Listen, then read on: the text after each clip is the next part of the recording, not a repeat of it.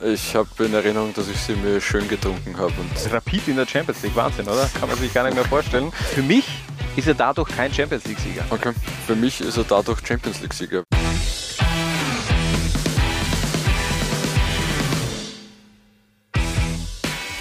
Laula 1 paniert, präsentiert von Gatorade und wir blicken heute auf die ungekrönten Könige. Diese elf Legenden haben nie die Champions League gewonnen und den Start macht dabei ein ehemaliger Welttorhüter Harald. Gigi Buffon. Gigi Nationale, 124 Spiele hat er in der Königsklasse für Parma, Juventus und auch Paris Saint-Germain gesammelt. Er war dreimal sehr knapp dran zumindest. Richtig, drei Finale, ähm, am knappesten in seinem ersten, hätte ich gesagt, oder?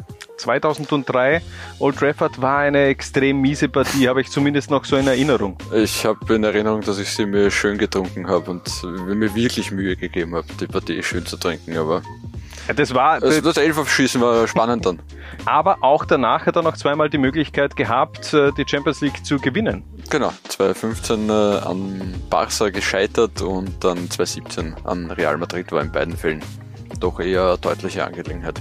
Er hat noch immer im Grunde die Möglichkeit, den Titel zu holen.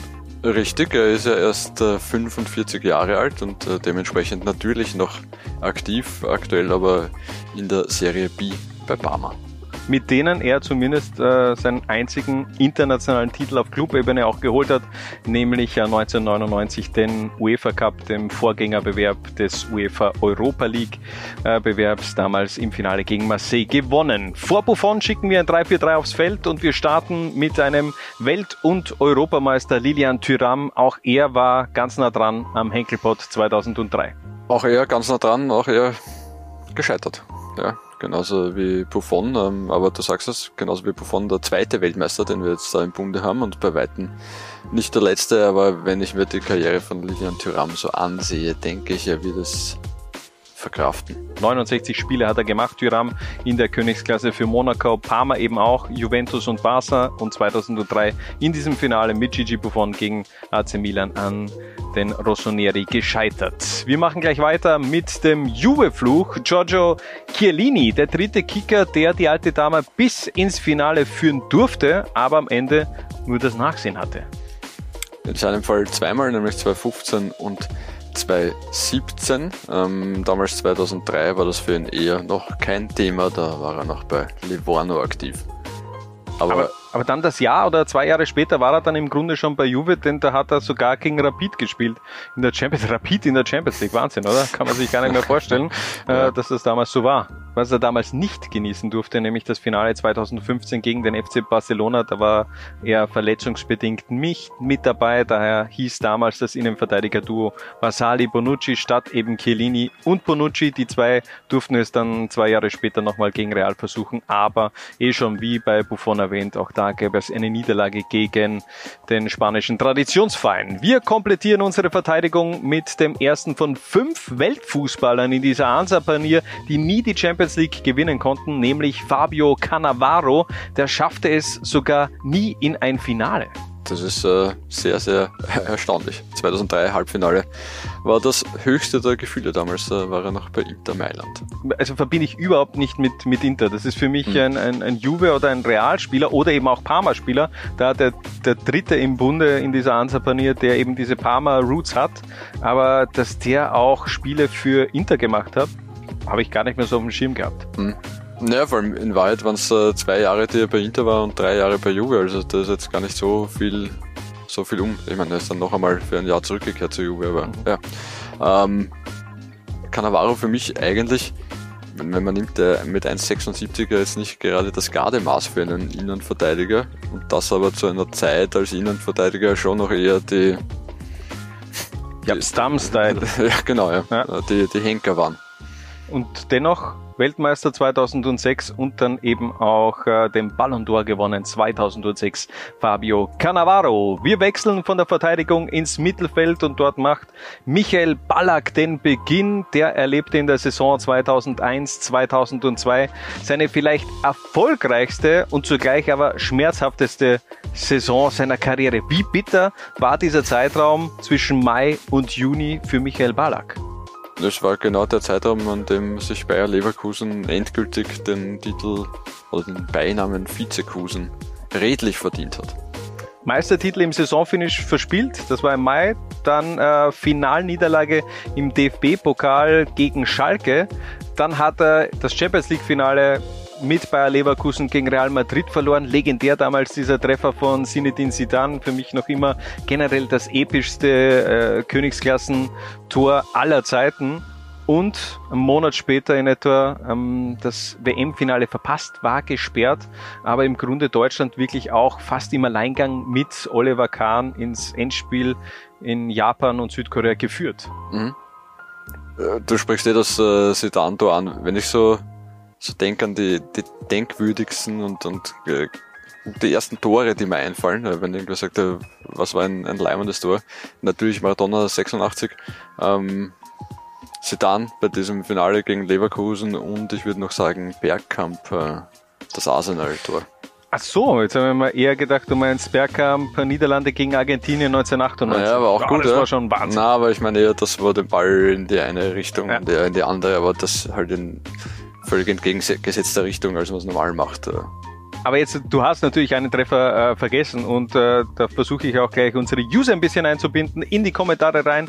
Äh, was ist euer Tor oder Treffer, an was ihr als erstes denken müsst, wenn ihr wirklich an einen legendären Treffer denkt? Äh, Mario Balotelli. EM, Halbfinale 2012, epischer Jubel, aber auch der Treffer, der war ein Wahnsinn. Vorlage von Montolivo, nimmt er gut mit der Hacke damals mit, lahm überlaufen und dann Bäm, also das war ein Wahnsinnstor von naja. Aber da ist bei mir eher der Jubel hängen geblieben als das Tor an sich. Echt? Ja. Also Entschuldigung, dieser, dieser Hammer, ich glaube, das hat 300 km/h der Schuss gehabt. 500. 500 ja, km/h. Das ist, glaube ich, gemessen worden danach. Nein, war, war auf jeden Fall ein Wahnsinn. Ein bisschen abgedriftet jetzt vom Thema Michael Ballack. ähm, aber der hatte ja nicht nur 2002 die Chance, die Champions League zu mhm. gewinnen, sondern auch 2008. Ja, mit dem FC Chelsea. Und auch da extrem bitteres Ende, denn da war eigentlich alles schon am Silbertablett. Elfmeterschießen, äh, John Terry, die Chelsea-Legende schlechthin, der Kapitän hat die Möglichkeit im Grunde den Titel für die Blues zu holen. Und dann rutscht er beim entscheidenden Elfer raus aus. Und äh, schlussendlich äh, dreht United im Elferschießen noch die Partie. Ein weinender Cristiano Ronaldo am Mittelkreis, der davor auch ein Elfer verschossen hat. Und äh, da schon geglaubt hat, dass er der Grund ist, warum United verliert auch das epische, legendäre Bilder der UEFA Champions League. Neben Ballack eine Arsenal-Legende, Patrick Vieira. Auch er hat viel in der Vitrine stehen, nur der Henkelbot also generell eher maue Bilanz in der Königsklasse. Ist es äh, für, für einen Spieler seines Formats äh, fast noch untertrieben, wenn man sagt, äh, dreimal Viertelfinale war dann das, das höchste der Gefühle, wobei da können wir ja noch streiten darüber. Wir streiten gleich darüber. Gehen wir es zuerst noch durch. 2001, 2004 mit Arsenal im Viertelfinale. 2006 mit Juventus, da scheiterte er an Arsenal. Ähm, also auch da wieder so ähnlich, äh, Patrick Vieira hat für viele Vereine dann schlussendlich gespielt, aber in erster Linie verbinde ich ihn mit, äh, mit Arsenal. Oder ja. siehst du das anders? Na, äh, definitiv. Fra fraglos. Die, äh, auch Teil der Invincibles gewesen und äh, Patrick Vieira ist, sehe ich im Arsenal-Trikot mit dem Schweißfleck auf der Brust. So, und jetzt ähm, die Diskussion ich finde, er hat ja schlechtes Timing gehabt in der Saison 2009, 2010. Da hat er, das hat er für Inter gespielt, ähm, spielte auch im Herbst noch für die Nerazzurri in der Champions League, hat aber nur zwei Kurzeinsätze, glaube ich, gehabt. Viertelstunde insgesamt, ja. Viertelstunde, wechselte dann Anfang 2010 zu Manchester City und Inter holte fünf oder sechs Monate später dann eben die Champions League. Für mich ist er dadurch kein Champions League-Sieger. Okay. Für mich ist er dadurch Champions League-Sieger, weil er in der Saison, in der der Bewerb gewonnen hat, äh, dazu beigetragen hat, indem er auch am Feld gestanden ist, äh, dass der Bewerb gewonnen wurde. Da werden wir eine Umfrage machen. Da werden wir auf jeden Fall eine Umfrage machen, aber auch in die Kommentare bitte, wie seht ihr die ganze Situation? Ich finde, wenn er jetzt dann da nur, äh, wenn er zum Zeitpunkt des Titelgewinns nicht im Kader gestanden ist, dann ist er für mich auch kein Champions League-Sieger. Auch wenn er da ein paar Minuten okay. in, der, in, der, in der Gruppenphase gespielt hat. Ja. Ich finde, wenn er im Laufe der Saison irgendwann gespielt hat, dann ist er Champions League-Sieger. Aber vielleicht äh, Patrick, äh, wenn du das hier siehst, vielleicht kannst du auch kurz drunter kommentieren und sagen, ob du Champions League Sieger bist oder nicht. Ja, oder du antwortest einfach via Instagram, Hashtag Answerpanier und auf TikTok, wie du eben möchtest, Patrick. Wir sind offen für alle möglichen Kommunikationskanäle.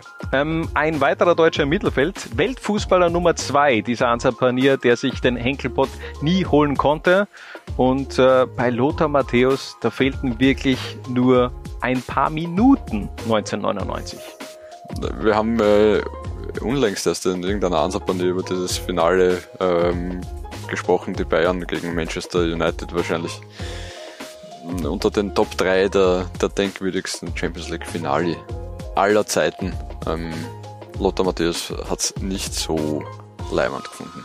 Ja, vor allem war er dann auch schon auf der Ersatzbank. Der hat sich in der 80. Minute auswechseln lassen. Zu jenem Zeitpunkt Bayern mit 1 zu 0 in Führung. War, glaube ich, damals ein Freistoß von Mario Basler. Kann mich noch auch erinnern, Carsten Janka mit seinem Fallrückzieher, glaube ich, in der zweiten Halbzeit an die Latte. Ähm, da war im Grunde auch hier wieder alles am Silbertablett. Die Bayern müssen sich das nur noch abholen, waren auch das tonangebende Team und dann diese unfassbare Schlussphase im Camp Nou. Ähm, Teddy Sheringham in der 91. Minute und Ole Gunnar Solskjaer in der 93. Minute treten die Partie. Auch damals die Kameras gleich Richtung Ersatzbank.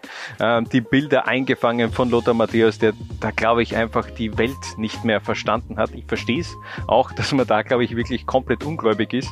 Ähm, was da gerade vor sich äh, abspielt. Und er war ja dann auch zwei Jahre nicht äh, dabei, als die Bayern so ein bisschen diesen Fluch beenden haben können. Also das haben die Bayern ja dann schon zwei Jahre mitgetragen, dieses äh, Verlierer-Image in der Champions League. Aber dann hat es ja dieses Finale gegen Valencia gegeben, da Lothar Matthäus eben schon in Amerika unterwegs gewesen. Bei den, bei den Metastars, ja. Ähm, ich habe letztens erst wieder diese Anekdote gelesen von UEFA-Präsident Leonard Johansson, der da kurz vor der 90. Minute den, den Lift runtergefahren ist aus der VIP-Loge, äh, um den Pokal ja. zu übergeben und als er unten angekommen ist, sich nur sehr, sehr schwer davon überzeugen hat äh, lassen können, dass die Farben, mit denen der Pokal jetzt gerade geschmückt wird, äh, tatsächlich die richtigen sind. Ja, weil hat der, glaubst du, nicht den, den Rohr des Stadions gehört? Also diesen ist das Na, also ich habe jetzt, ja. es gibt ja mehrere Quellen dieser, dieser Geschichte ähm, und da ist überall, dass er tatsächlich es, er hat es einfach nicht mitbekommen. Kommt runter und denkt sich, ja Leute, dieses äh, Rot und Schwarz, was macht ihr da? Ja? Die Bayern haben eine andere Farbe. Ja, aber ähm, es war die Realität und auch die Realität war 1987, dass Porto gegen Bayern im Vorgängerbewerb der Champions League, also Europapokal der Landesmeister, auch die Bayern geschlagen hat. Damals Lothar Matthäus, Kapitän der München, also zweimal schlussendlich äh, gescheitert im Finale. Lothar Matthäus. Einen Platz haben wir im Mittelfeld noch offen und den bekommt unser Ansapanier Kapitän, präsentiert von Gatorade. Juves tragischer Held aus der Saison 2002, 2003, Pavel Nedved, der Italiener, die Italiener damals, also Juventus, fixierte, fixierten gegen Real den Finaleinzug 2003, doch der Tscheche weinte und das nicht vor Freude. Hat gelb gesehen in dieser Partie und war dadurch gesperrt fürs Finale und die gelbe Karte war eine aus der Kategorie kann man sich da sparen. Und dann kam es eben zu diesem Finale Juventus gegen AC Milan. Wir haben heute schon bei Buffon und Lilian Thuram darüber gesprochen. Vielleicht hätte Pavel Nedved diesem Finale einen ganz anderen Turn verleihen können. Wir switchen in das Sturmtrio und äh, starten mit dem inoffizieller Weltfußballer des Jahres 1986, Diego Armando Maradona, ein Megastar des Fußballs, ohne in der Champions League oder damals halt Europapokal der Landesmeister wirklich abgeliefert zu haben dafür hat er es auf äh, Nationalteam-Ebene dann doch getan. Ne? Ja, das eh, aber trotzdem, du, der hat sechs Spiele im Europapokal der Landesmeister gemacht. Das Maximum war dort ein Achtelfinaleinzug 1990 mit Napoli äh, aus. Dann allerdings im Elfmeterschießen vor 102.000 Zuschauern gegen Spartak Moskau. Ja, aber es ändert nichts am, am Status von Diego Armando Maradona. Also jeder Mensch und jeder Fußballfan, der den nicht unter seinen All-Time Top 5 hat, hat keine Ahnung. Ja, Top 5 schon, aber wenn du jetzt zum Beispiel wirklich die Schlagzeil vergleichst zwischen einem Messi, einem Cristiano Ronaldo und einem Maradona, dann sind das im Grunde schon auch Welten. Ich weiß, in, in der Peak, also im Peak war Maradona unfassbar, aber trotzdem, wenn man bedenkt einfach, wie Messi und Cristiano in den letzten 15 Jahren abgeliefert haben, dann ist das ein, ein, ein anderes Universum. Ja, es war auch eine ein bisschen andere Generation und so weiter, aber Schaut euch einmal ein ganzes Match von Maradona an. Gibt's ja äh, im Internet. Ja, könnt ihr euch aber auch ein ganzes Match von Leo Messi anschauen, dem größten Fußballer aller Zeiten. So, wir machen weiter mit unserem Coverboy. Dieser Ansapanier, Slatan Ibrahimovic, fast 50 Tore in über 120 Champions League Spielen und dennoch kein Champions League Sieg. Nicht einmal ein Endspiel durfte er miterleben. Und das ist, wenn man, wenn man bei all diesen Clubs gespielt hat, durchaus schon eine Kunst. Ja? Juventus, äh, Inter, AC Milan, FC Barcelona, Manchester United und äh, Paris Saint-Germain.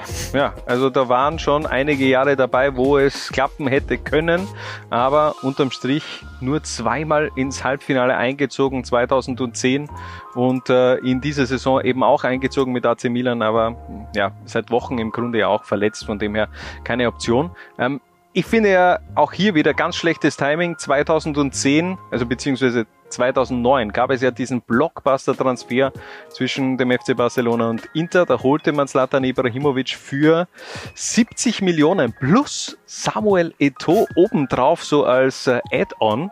Ähm, und in der Folgesaison gewann Inter das Triple. Und auch sonst war es nicht so cool für Zlatan Ibrahimovic in Katalonien.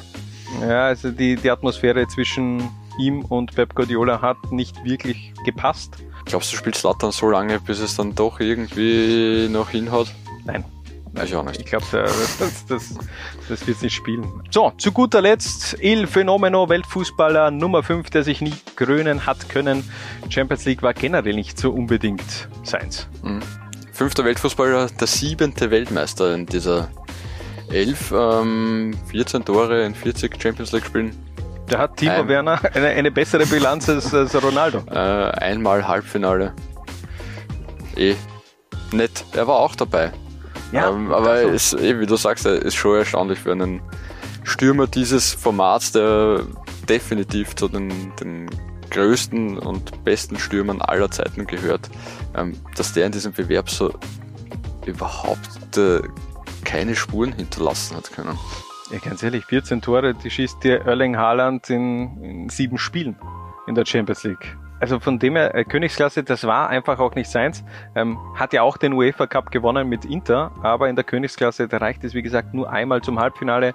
Äh, da 2003 gescheitert an Juventus Turin, dieses Spiel. Pavel Nedved weint und ähm, dennoch steigt Juve auf. Auch hier bei Ronaldo schlechtes Timing Teil 3 ein halbes Jahr zu spät kam im Grunde so der Transfer von Ronaldo zum AC Milan.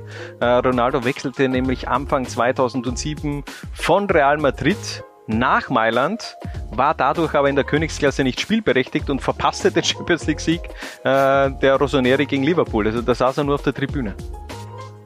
Ist er dann Champions League-Sieger? Nein, Nein, ist er, er ist, natürlich nicht, ja. weil er nicht gespielt hat. Ja, aber auch ein Patrick Vera ist für mich einfach kein Champions League-Sieger. Aber ich meine, wenn du trotzdem seine Trophäensammlung so äh, dir gibst, Weltmeister, Copa America, UEFA Cup mit Inter, Cup der Cup-Sieger mit äh, dem FC Barcelona, äh, Super Cup-Sieger, es fehlt einfach nur diese eine Trophäe, nämlich die Champions League. Auch er wird verkraften. Vielleicht wird er als Präsident der äh, Valladolid noch zum Champions League Sieg. Aber ist er Präsident, er ist Eigentümer. Ist er Präsident ja. auch? Ich weiß gar nicht. Das ist jetzt gefährliches Halbwissen. Ich bin mir gar nicht sicher, ob er überhaupt noch bei Real Valladolid äh, da mit involviert ist. Aber egal, ist ja wurscht. Im Grunde steht unsere Ansapanier, da soll es dann eben auch gewesen sein, die elf ungekrönten Könige der Champions League. Wir sagen danke fürs Zusehen und bis zum nächsten Mal, wenn es wieder heißt, Low Lines paniert.